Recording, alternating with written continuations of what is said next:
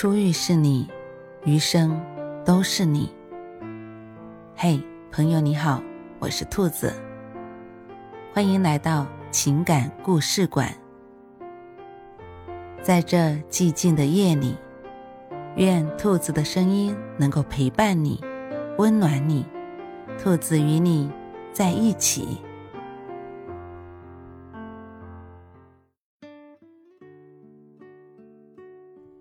男人失业了，他没有告诉女人，每天仍然按时出门和回家。他不忘编造一些故事来欺骗女人。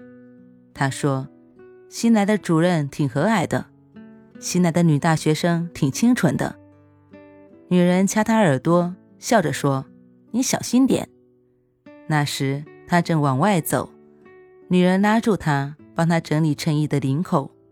男人夹了公文包。挤上公交车，三站后下来，在公园的长椅上坐定，愁容满面地看着广场上成群的鸽子。到了傍晚，男人换一副笑脸回家，敲敲门，大声喊：“我回来了。”男人这样待了五天。五天之后，他在一家很小的水泥厂找到一份短工，那里环境恶劣。飘扬的粉尘让他的喉咙总是很干的，劳动强度很大，这让他身上又总是湿的。组长说：“你别干了，你这身子骨。”男人说：“我可以的。”他咬紧牙关，两腿轻轻地抖着，全身沾满厚厚的粉尘，像一尊活动的疲劳的泥塑。下了班之后，男人在工厂匆匆洗了个澡。换上笔挺的西装，装扮成一身轻盈的回家。他敲敲门，大声喊：“我回来啦！”女人就奔过来开门。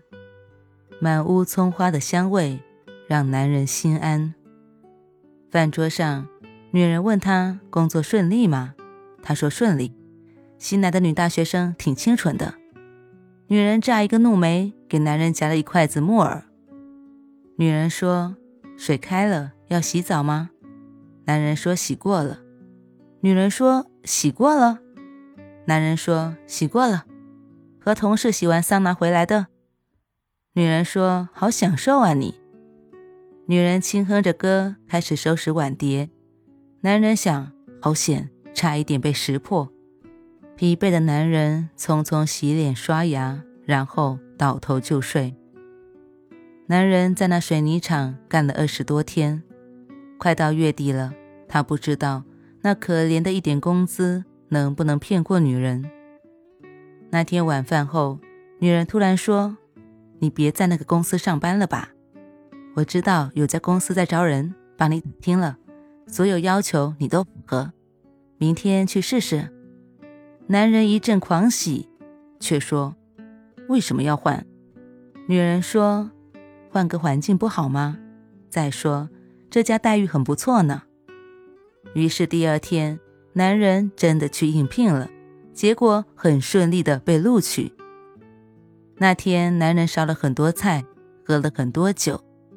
男人知道，他其实瞒不过女人的。或许从他第一天去水泥厂上班，或许从他丢掉工作那天起，女人就知道了。是他躲闪的眼神出卖了他吗？还是他疲惫的身体出卖了他？或者是女人从窗口看到他坐上了去原单位相反的公共汽车？还是他故作轻松的神态太过拙劣和夸张？他可以编造故事骗过女人，但却无法让心细的女人相信。其实，当一个人深爱对方，又有什么事能瞒得过去呢？男人回想这二十多天的日子，每一天饭桌上都有一盘木耳炒蛋。男人知道木耳可以清肺，粉尘飞扬中的男人需要一盘木耳炒蛋。有时候，女人会逼他吃掉两勺梨膏。现在想起来，那也是女人精心策划的。还有。这些日子，女人不再缠着他陪他看连续剧，因为他是那样的疲惫。现在男人完全相信女人早就知道他的秘密，而他却默默地为他做着事，从不揭开。事业如日中天的男人突然失业，变得一文不名，这是一个秘密，是男人的，也是他的。他必须咬着痛，守口如瓶。他不能让任何人知道，包括制造秘密的男人。男人站在阳台上，看着城市的夜景，终于有一滴眼泪落下。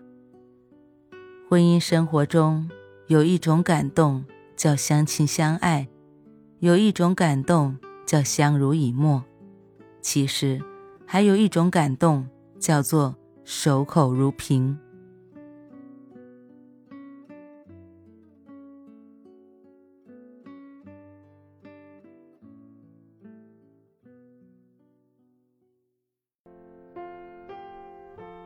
晚安，正在听故事的你。如果你喜欢兔子的声音，或者喜欢这个情感故事，别忘了多点赞、多评论、多打赏哦。兔子感谢你的支持和鼓励，祝你晚安，好梦。